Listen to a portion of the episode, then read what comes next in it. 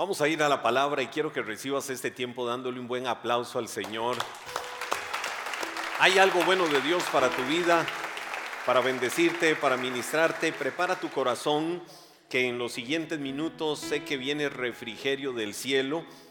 Es la segunda parte de la serie de temas que hemos traído sobre lo nuevo nuevo. Y cuando digo la segunda parte es porque la semana anterior compartí un fruto nuevo. Hoy voy a estar compartiendo la segunda parte de esto, que hemos llamado un fruto nuevo. Creemos en eso. Eh, la semana anterior les mencionaba cómo la Biblia dice que nosotros no buscamos a Dios, nosotros no elegimos a Dios. Nosotros no lo hicimos porque voy a buscar de Dios, voy a ponerme a cuentas con Dios, voy a empezar a ir a la iglesia. No, de alguna manera Dios trabajó y trató con cada uno de nosotros. Y por eso la Biblia dice, no me eligieron ustedes a mí, sino que yo fui quien los eligió a ustedes y los he puesto, los he establecido. Cuando la Biblia dice los he puesto, de lo que está hablando es eh, alguien que fue puesto o alguien que fue establecido o alguien que fue llamado para ocupar un cargo trascendental, un cargo eminente, un cargo de importancia. Jesús decía, yo los he puesto para que vayan y para que lleven fruto y para que el fruto que ustedes lleven sea permanente. Y ahí viene algo maravilloso, la segunda parte. Como resultado de que nosotros llevamos fruto, de que el fruto permanece, la Biblia dice, para que todo lo que pidan al Padre en mi nombre, Él se los dé. Y esa es una clave fundamental en nuestra vida cristiana. Le pido algo a Dios, la Biblia dice, todo lo que pidas al Padre en mi nombre, Él te lo dará. Pero primero dice la Biblia, lleva fruto y que tu fruto permanezca. Hoy quiero entrar avanzando sobre esto, a ver quizás dos aspectos fundamentales, dos dos, tres aspectos fundamentales. El primero de ellos, seamos fructíferos. ¿Cómo es esto de seamos fructíferos? El fundamento bíblico de Mateo capítulo 13, verso 23, eh, que pongo en esta hora, dice así, pero una parte cayó en buena tierra. Quiero que digas conmigo eso, buena tierra. Y rindió una cosecha de 100, 60 y hasta 30 semillas por una. Es decir, eh, puse una semilla y esa semilla que produjo 30 semillas más, o produjo 60 semillas más, o produjo 100 semillas más. Y eso es lo que la Biblia dice. Una parte cayó en buena tierra y, y rindió la cosecha de 100, 60 y hasta 30 semillas por una. Y es lo que la Biblia define como un árbol fructífero. Cuando un árbol es fructífero, cuando un árbol eh, quizás haya pasado por procesos donde fue podado, pero vinieron los vástagos nuevos, vinieron los retoños y se extendió y cruzó muros y cruzó cualquier cosa, se puso frondoso, se puso bonito y cada semilla que ese árbol producía daba al 30, al 60 y al ciento por uno. Entonces, ah, hoy te voy a decir algo. Cuando yo veo esta palabra, me lleva a una reflexión. Debemos de romper un paradigma acerca de ser una buena tierra. Hay un paradigma que a veces existe en la mentalidad, quizás en la jerga hasta ah, religiosa, eh, de, de, que una buena tierra o un buen pámpano, es decir, el que, el que produce los ramitos, por ejemplo en la vid, Ah, de las uvas, eh, tiene que tener o tiene que rendir o hemos creído que tiene que darse una cosecha al ciento por uno o al cien por ciento de frutos ante la palabra que nosotros hemos recibido. Entonces, ah, lo que yo quiero decirte es que la Biblia deja claro que una buena tierra, una tierra sana, una tierra saludable, una tierra fructífera es aquella que puede producir 30 semillas. O un árbol puede producir 30 semillas venido de una buena tierra. O puede producir 60 o puede producir 100. Entonces, cuando nosotros damos esto cuando nosotros calificamos dentro del 30, del 60 o del 100 por uno, significa que estamos siendo buena tierra. Existe el paradigma de que tienen que ser al 100%. No. Puede ser que lo que yo esté dando se interprete como el 100%, pero puede ser que lo que otro esté dando eh, sea el 60%. También es buena tierra. Puede ser que lo que otro esté dando sea el 30% también es buena tierra. Y así es como la Biblia lo pone. Ahora hay algo que quiero ver. En el Evangelio de Marcos capítulo 4, verso 20, hay, hay, hay una porción muy similar, pero que nos muestra una diferencia que me lleva a otra reflexión. Dice la Biblia, pero hay otros que son como lo sembrado en buena tierra. Es decir, hay personas que son como la semilla que cayó en una buena tierra son los que oyen la palabra, la palabra de Dios, y la reciben y rinden fruto. Ahora mire lo que la Biblia dice. Dan 30, 60 y hasta 100 semillas por cada semilla sembrada. Los que ven estas cosas muy en detalle quizás habrán notado algo curioso entre el pasaje que leíamos de Mateo 13, eh, más bien de Mateo 13, eh, eh, verso 8, y de Marcos capítulo 4, verso 20. Hay una diferencia que nos encontramos entre uno y otro. ¿Cuál es la diferencia? Mateo registra que la buena semilla, cuando está hablando de la parábola del sembrador, que la buena semilla produjo al 100, produjo al 60 y produjo al 30.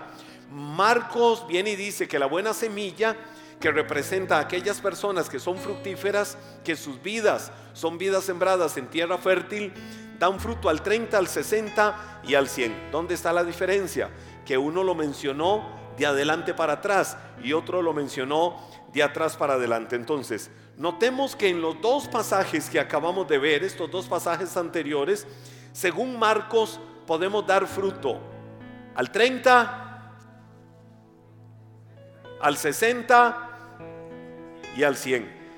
Pero según lo que estamos viendo en Mateo, eh, en el caso de Marcos, nos da la idea de que va en progresión, ¿verdad? De que va hacia arriba, al 30, al 60 y al 100. Cualquiera es buena tierra, pero lo da como progresivamente, al 30, al 60 y al, y al 100. Pero venimos al Evangelio de Mateo y Mateo lo pone al 100, al 60 y al... Vamos otra vez, Mateo lo pone al 100, al 60 y al... Lo pone invertido, ¿verdad? Como que Mateo nos da la sensación de que vamos para abajo. Marco nos da la sensación de que vamos para arriba, de que vamos en progreso, eh, de, que vamos mejorando cada uno de nosotros. Entonces, curiosamente, uno lo puso de una manera y otro lo puso de otra manera. Ah, e, esto me lleva a una reflexión. ¿Por qué? Porque pudiera estarnos pasando. No voy a decir eh, que lo pusieron al propio para esto. Solo sirva para reflexión. Me lleva a una conclusión. Pudiera estarnos pasando a cada uno de nosotros. Porque en una etapa de nuestra vida, en nuestra relación con la palabra, en una etapa de nuestra vida, en tu relación con Dios, en una etapa de tu vida, en relación con ir avanzando, pudiera ser que más bien vas en retroceso. O pudiera ser que en la etapa de la vida en la que estás, wow, Vas como dice la Biblia, la senda del justo, es decir, el camino, la carretera, la ruta de la vida del justo es como la luz de la aurora. Como es la luz de la aurora que va en aumento hasta que el día es perfecto. ¿Qué te quiero decir con esto? Que la vida tuya no puedes verla como wow, cuando yo daba fruto al 100%. ¿Y por qué cuando daba? Ah, porque después lo estaba dando al 60%. Y ya después lo estaba dando al 30%. Hasta ahí sigue siendo tierra fértil. Pero después del 30%, ¿qué sigue? Sigue descendiendo. En cambio, cuando yo doy fruto al 30%, ¿cuál es mi meta? Voy a avanzar. No me voy a quedar con el 30. Quiero ser todavía un árbol más fructífero. Quiero que mi vida, mi vida sea más fructífera. Entonces quiero que se note en mi vida un fruto al 60%, pero quiero que todavía en mi vida se note un fruto al 100%. Es decir, tienes que tener en tu vida la claridad de que vas para arriba, de que vas mejorando. No puedes hoy estar diciendo que tu vida es la misma vida estancada de hace tiempo atrás. No puedes estar diciendo hoy, que hace dos, tres, cuatro, cinco años estaban mejor que hoy. Mencionaba creo que el martes que tuvimos discipulado, esta ha sido una semana intensa de trabajo. El martes creo que estábamos en el discipulado. Yo decía, no podemos estar viviendo del ayer. No podemos estar estancados en el hoy. Tenemos que estar pensando y avanzando hacia mañana, hacia el futuro teniendo una visión. El ayer que es, quizás estos últimos dos años, ay, cómo desearía que el mundo volviera a ser y todo volviera a ser como era hace dos años. No, el mundo ya no es como era hace dos años. Y el mundo no puede quedarse toda la vida siendo como es hoy. Yo no sé si ustedes, pero por lo menos yo, todos los días me levanto. Todavía no me he levantado mañana ¿Por qué? Porque estoy viviendo hoy, pero ya tengo una expectativa de que mañana cuando me levante, que por cierto voy a disfrutar la abundancia de las nuevas misericordias de Dios para mi vida, algo nuevo, algo fresco, algo renovado, algo que me haga avanzar, viviré mañana que no lo estoy viviendo hoy. Pero si tengo la expectativa de, de ahí no, mañana, de ahí, un día más, mañana una queja más, mañana una chicha más, mañana un enojo más. No, termina de vivir hoy al máximo. Pero tienes que tener la expectativa de que allá adelante está lo mejor para tu vida. Tienes que tener la expectativa de que la vida sigue, de que la vida va avanzando y conforme avanza la vida, tienes que pensar en cómo cada día soy mejor. Ayer me decía, anoche me decía una persona acá en, en los tiempos de administración, uno de los de mi equipo de cabezas de redes, me decía, Paz, entré a estudiar al tecnológico. Yo decía, qué bueno, qué bueno. ¿Qué significa eso? Es una persona que le sirve a Dios, es una persona que se proyecta, que trabaja fuerte eh, a nivel personal, a nivel empresarial. Y me dice, y entré a trabajar, eh, a estudiar administración. Yo le dije, pues te felicito, qué bueno. Es decir, no me cruzo de brazos. Es decir, tengo que tener metas, tengo que tener expectativas. ¿Para dónde voy en la vida? ¿Qué estoy haciendo? Estoy enclaustrado ahí en el status quo, solo viviendo y cada día, ¿qué voy a hacer? No, todos los días tiene que ser una forma creativa de pensar diferente, de avanzar hacia adelante. ¿Para dónde voy? ¿Para dónde voy en la vida? Tengo que ser fructífero en todo. Y entonces yo creo que de lo nuevo nuevo que Dios quiere darte cada día está que pienses creativamente. Hoy estoy al 30, pero quiero estar al 60. Y cuando estoy al 60, quiero estar al ciento por uno. Es decir, mi vida cada día es más fructífera. Preocúpate cuando dices, wow, estoy en el 100%, pero voy para el 60. Y del 60 voy para el 30. Y del 30 sigo cayendo. No, más bien eso, eso sí debería de ser preocupación. Debemos de tener una actitud de cambio en relación eh, con esto. ¿Por qué? Porque nuestra vida tiene que ser una vida de aumento, nuestra vida tiene que ser una vida de crecimiento, nuestra vida tiene que ser una vida de avance. Mire, de forma natural, históricamente a la gente se le ha metido mucho o se le enseñó eh, concepciones religiosas. Ah, no quiero hablar mucho de ese tema para no desviarme Hoy tenía una buena conversación en la mañana también con alguien de una de nuestras cabezas de redes y me hablaba, me decía cosas sobre eh, algunas tendencias eclesiásticas que antes se daban mucho, ahora se dan muy poco, pero me contaba de un caso particular donde se da un poco eso, donde se marca, se estigmatiza a la mujer y se dice la mujer no puede servirle a Dios. O aquello de las vestimentas, no vestirá la mujer ropa de hombre. Y entonces ven a una mujer con pantalones y dicen, hija del diablo rebelde. Yo estuve mi primera vez en la isla de Puerto Rico hace 28 años y estando en Puerto Rico llegué a una iglesia, literal, llegué a una iglesia donde habían dos rótulos, seguro como para balancear. Uno decía prohibida la entrada de mujeres con pantalones, decía esa iglesia, y una iglesia muy grande. Yo dije, wow, me dice un amigo, pero tranquilo, mira lo que dice allá, prohibida la entrada de hombres sin corbata. Yo dije, no ando. Me dice, tranquilo, no andamos en un tiempo de reuniones de iglesia, nada más vinimos a conocer eh, la radio que ellos tenían ahí. Llegué a otro lugar y como a mí me gusta cuando ando casual, me gusta toda mi vida, no me pongo calcetines o medias cuando ando mi ropa casual. Y entonces vamos en el vehículo llegando a una radio y me vuelve a ver y me dice, hermano, ¿dónde están tus panties?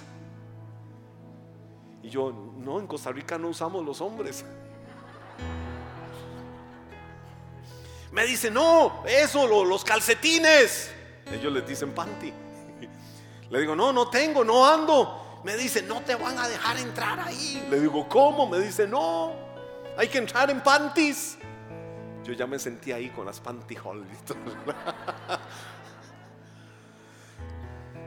Pero existía mucho esa mentalidad. Ahora, hablaba con esta persona en la mañana y yo le decía, ¿sabes qué es lo que pasa?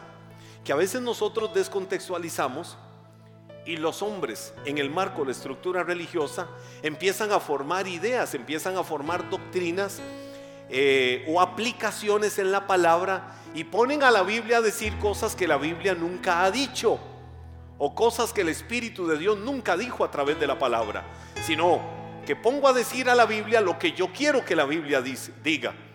Entonces no van a ser eh, una correcta exégesis, una correcta hermenéutica bíblica para entender, interpretar qué es lo que la Biblia está diciendo y basado en lo que la Biblia está diciéndonos por el Espíritu Santo, aplicar las ricas verdades de Dios a nuestra vida. Entonces tan sencillo, en aquellos tiempos, ¿quién dice que los hombres usaban pantalones?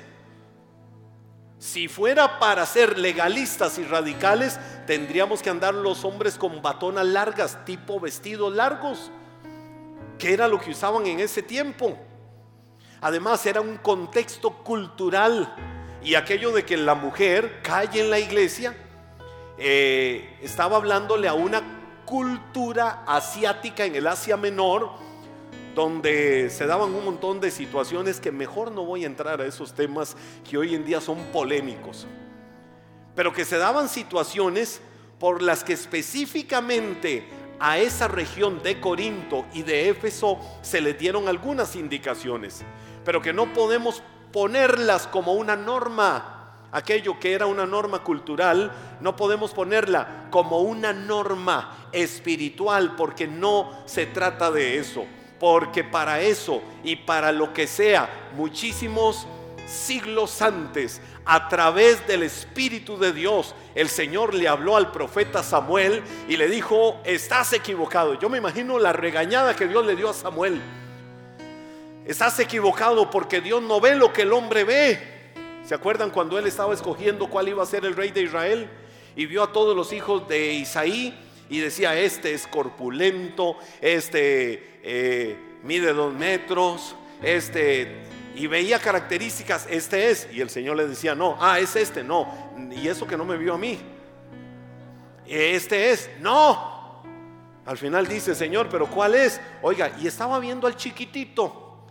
Isaí tenía un hijo joven, eh, podía tener unos 15, 16 años, era bajito de estatura, era pastor de ovejas y él lo veía y decía, no, ese no, a ese ni siquiera hay que volverlo a ver. Y vino el Señor y lo regañó a Samuel y le dijo, deja de estar viendo lo que los hombres ven, porque el hombre ve lo que está delante de sus ojos. Y el hombre se rige por las apariencias. El hombre se rige por lo que la naturaleza de sus ojos le está diciendo. Pero Dios no ve eso, porque Dios ve el corazón. Le dijo, el Espíritu a Samuel como juez de Israel para que no se equivocara. Entonces quiero decirte que al que he escogido es al que están despreciando, a David. que vino a ser el dulce cantor de Israel, el hombre conforme al corazón de Dios, que vino a ser el gran rey. Del linaje de él vino el Salvador, vino el Mesías, vino Jesús. Es más, y si yo me voy todavía mucho más atrás, cuando yo me voy a la genealogía, me voy a encontrar con que había una mujer cuando llegaron los espías a ver la tierra prometida que se llamaba Raab y Raab era una era una mujer ramera. ¿Qué hubiera hecho la sociedad? La desprecia, la desahucia. La sociedad la desahucia, dice, esta no sirve, esta es vil, esta es baja, esta es escoria, esta es desechada por la sociedad. Porque el mundo es así.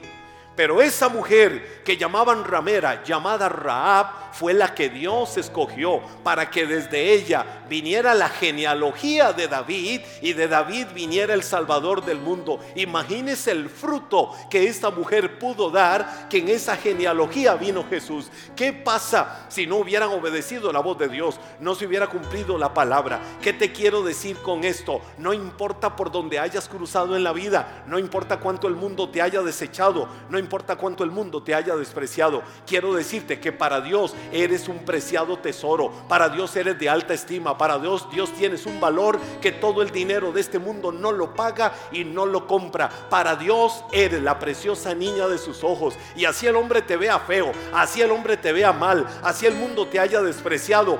Dios te ve con ojos de amor y te ha sentado juntamente con Cristo en los lugares celestiales y de honra. Vales lo que vale la sangre que Cristo derramó en la cruz del Calvario. Así es que sacúdete, sacúdete, sacúdete. Cuando le digo seamos fructíferos, el fundamento es que Dios me llamó no importa de dónde me llamó, si me llamó es porque me amó y me vio con ojos de misericordia. Número dos, ¿qué significa ser buena tierra? ¿Qué significa que nosotros seamos buena tierra? Lucas capítulo 8, verso 15, Evangelio de Lucas capítulo 8, verso 15. Pero la semilla que cayó en buena tierra, este es otro versículo paralelo a los anteriores.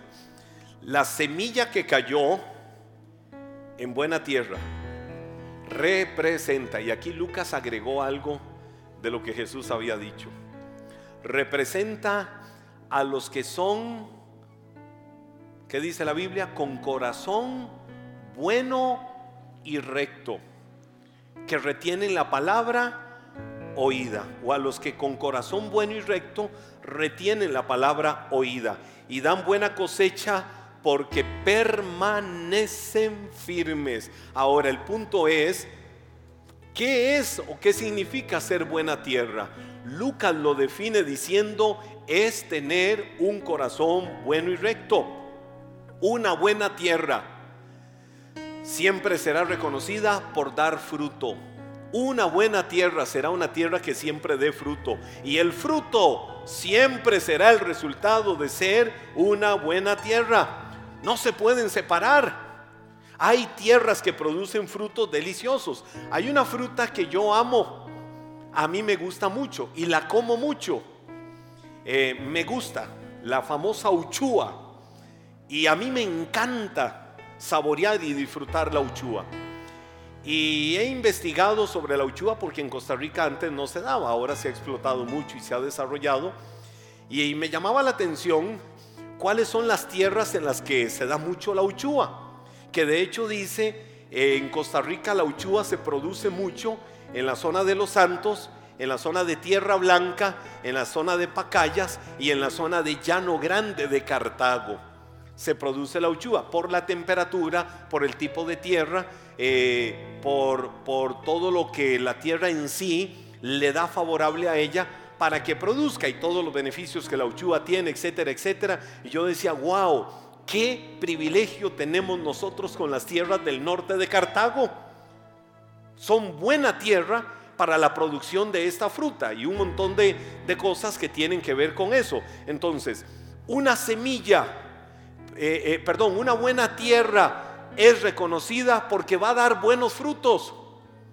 Porque ese fruto no solo va a ser buen fruto, sino todo lo que ese fruto tiene para el beneficio seguramente fue alimentado por los nutrientes de aquella buena tierra. Entonces, un buen fruto siempre va a ser el resultado de una buena tierra. Son inseparables. ¿Qué te quiero decir con esto? Tienes que tomar la decisión en tu vida de ser una buena tierra. Porque si eres una buena tierra, el fruto de tu vida va a evidenciar y va a demostrar la calidad de tu tierra.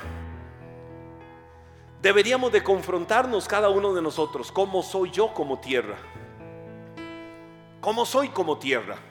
¿Qué tipo de tierra soy? ¿Seré una tierra seca? ¿Seré una tierra árida? Es más, se lo pongo hasta de manera natural. ¿Seré una tierra en la que los demás tendrán anhelo y motivación de sembrar lo mejor? La gente se inspirará y de solo verme eh, va a querer sembrar. Eh, eh, miren, alguien me decía la otra vez, es que viera cómo me cuesta a mí cuando alguien en la carretera me extiende la mano para que le dé y no darle algo. O cuando alguien me pide, no puedo, me siento malo, me decía la persona. Yo le decía, estás cayendo en un error gravísimo, porque yo caía en ese error.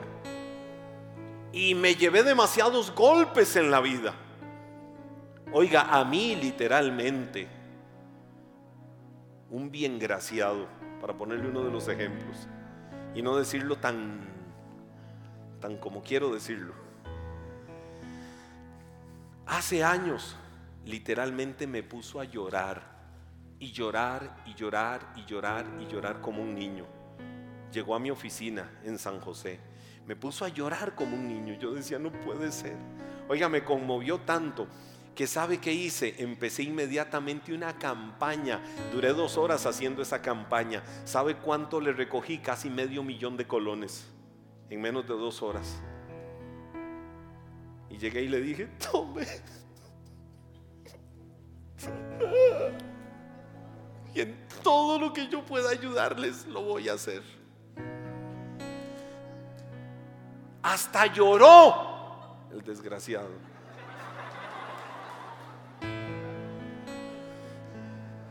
Y andaba con un chiquito.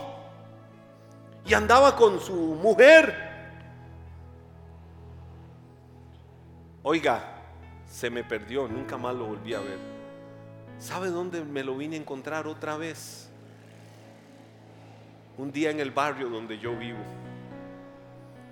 Lo veo y yo dije, me parece conocido hablando con alguien. Le pregunté a la persona, le dije, ¿quién es? Me dice, Uy, me contó una historia de algo que le sucedió hace 15 días con un hijo terrible, pero yo no pude ayudarlo.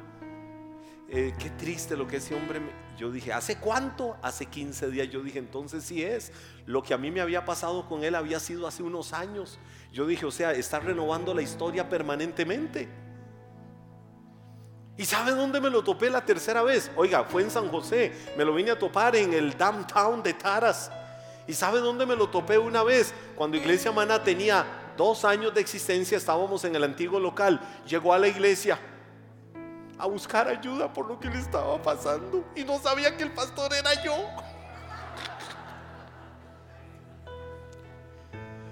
¿Y saben qué hice? Desde el púlpito casi lo entrego a Satanás. Oiga, desde el micrófono lo paré en seco a ese aprovechado vividor, ladrón. Y ese hombre, yo no sé si se hizo en los pantalones ahí, pero salió corriendo. Y nunca más en la vida lo volví a ver. Yo le decía a esta persona el otro día, tienes que saber en qué tierra estás sembrando. Porque no puedes estar sembrando en cualquier tierra. Hay tierras que alguien dice, ay, es que es muy próspera, es muy... No importa, si es así y es por la bendición de Dios, es una tierra fértil. Quiere decir que todo lo que siembres ahí va a dar fruto al 30, al 60 y al 100 por uno. No tengas miedo de sembrar ahí.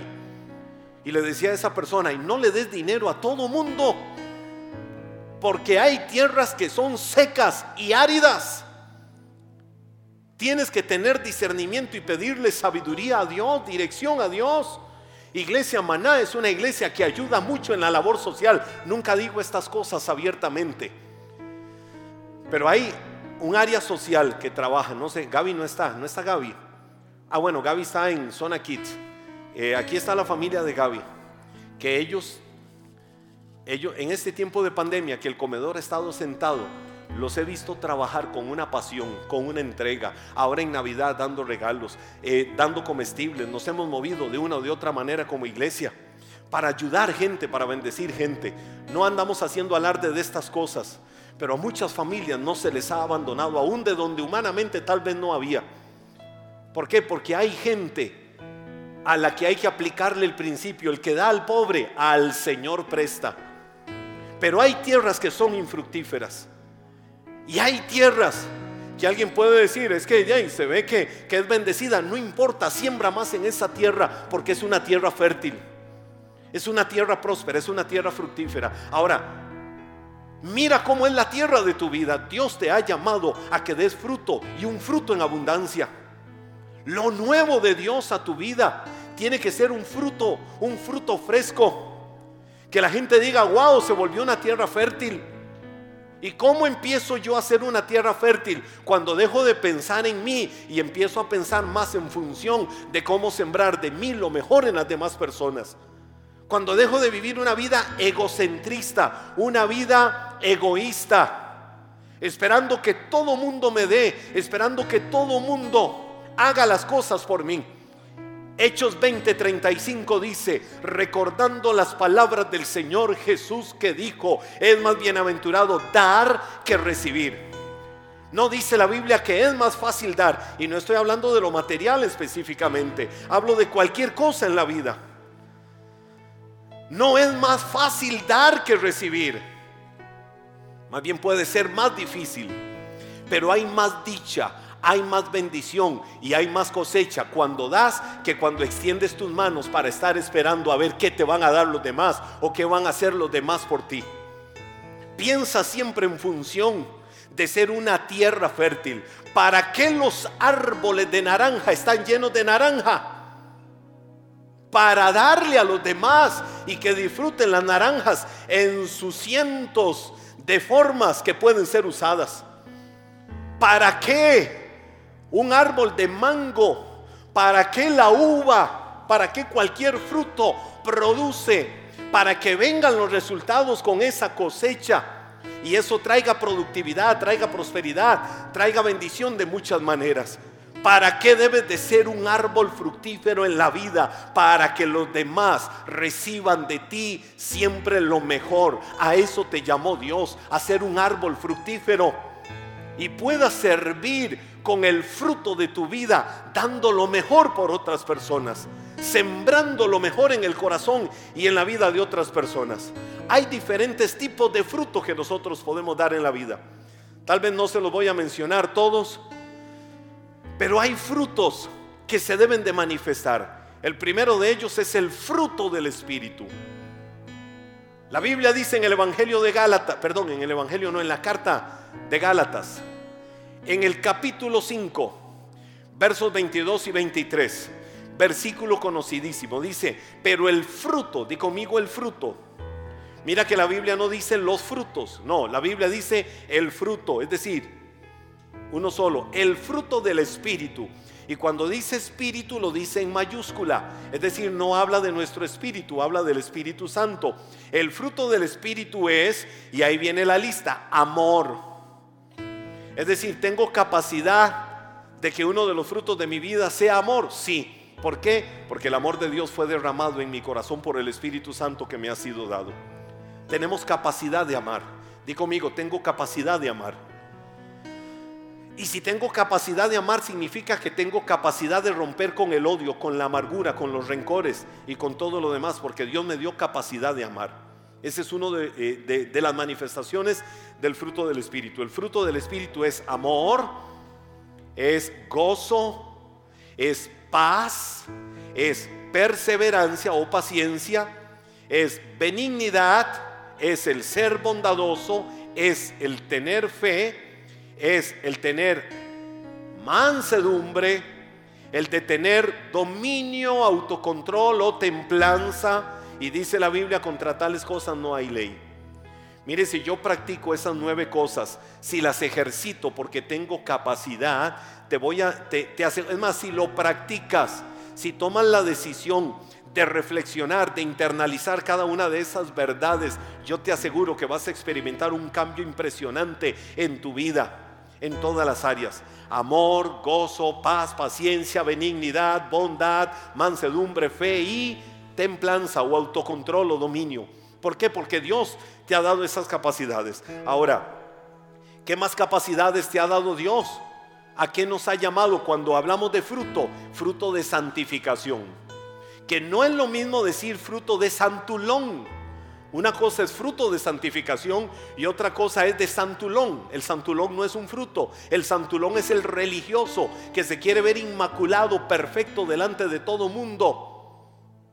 Un fenómeno raro. No, todos somos humanos, somos de barro, necesitamos la gracia de Dios, pero tenemos la capacidad de dar ese fruto. Romanos capítulo 6, versos 20 al 22 dice, cuando ustedes eran, de conmigo, éramos esclavos del pecado, estaban libres del dominio de la justicia. ¿Qué fruto cosechaban entonces? Cosas que ahora los avergüenzan y que conducen a la muerte. Está hablando de cómo era la vida antes, sin Cristo. Pero ahora que han sido liberados del pecado, es decir, del dominio del gobierno, y se han puesto al servicio de Dios, cosechan la santidad que conduce a la vida eterna. La santidad, lo que implica y lo que significa es alguien que fue apartado, alguien que fue sacado de lo malo para un uso correcto ahora. Es decir, fuimos santificados en la obra de Cristo. Pero la Biblia dice que nosotros antes cosechábamos frutos, o dice más bien qué frutos cosechábamos, cosas que nos avergonzaban cosas que producían vergüenza en tu vida, pero ahora puedes decir, ya no soy lo que antes era, ya no soy como dice el canto esclavo de lo malo, ahora tengo a Cristo en mi corazón y los frutos de mi vida son amor, gozo, paz, paciencia, benignidad, bondad, fe, mansedumbre y templanza. Mire qué contraste interesante. Antes nosotros Estábamos en servidumbre, ahora ¿cómo estamos? Estamos en libertad. Antes éramos esclavos del pecado, ahora ¿qué somos? Somos instrumentos de Dios, somos canales de Dios. Antes estábamos gobernados por los vicios, por las adicciones, ahora ¿qué tenemos? La mente de Cristo. Antes lo que hacías quizás te producía vergüenza, ahora lo que haces debe de producirte honra. No hay mayor honra que el mundo sepa que tienes una vida diferente. ¿Por qué? Porque Cristo es el Señor de tu vida y el gozo y la paz que irradia tu vida no puede venir de vicios y adicciones. Viene únicamente del amor de Dios que fue derramado en tu corazón. Antes estabas muerto, ahora ¿cómo estás? Estás vivo y no solo vivo, tienes la seguridad de la vida eterna por la obra maravillosa que Cristo hizo en tu vida. Y a eso tienes que creerle, que fuimos llamados a dar fruto, que se manifieste en nuestras vidas todo lo que evidencie que Cristo es el Señor, es el Dios y es el Salvador de nuestra vida. Cuando la gente vea lo que hay en ti, la gente va a decir, yo quiero también eso. ¿Por qué? Porque tiene una paz, tiene un gozo, tiene una alegría, tiene una vida que yo no tengo. Yo quiero tener la vida que esa persona tiene. Y entonces es donde puedes testificarles que el amor de Dios es lo que ha producido eso en tu vida. Quiero que te pongas de pie. Vamos a ponernos de pie y toma esta palabra en tu corazón. Demos fruto a Dios. Demos fruto a Dios y demos fruto a la iglesia, involucrándonos en el servicio, involucrándonos en acciones de una o de otra manera que puedan ser de bendición a la vida de otros. Involúcrate en la visión que Dios nos ha dado. Involúcrate en ser alguien productivo para ser canal de bendición a la vida de otros. Pongamos nuestros talentos al servicio de las personas. Pongamos nuestros dones al servicio de la iglesia. honremos a Dios siempre, siendo fructíferos, dando los diezmos, entregándole a Dios para la obra suya, lo que le pertenece. Demos fruto a aquellos que son canal de bendición a nuestra vida, haciendo lo mejor de cada uno de nosotros. Jesús decía, levanta tus manos y recibe esta palabra que te quiero dar. Jesús decía, si ustedes permanecen en mí y mis palabras en ustedes, pueden pedir lo que quieran y les será concedido. Cuando producen mucho fruto, demuestran que son mis verdaderos discípulos.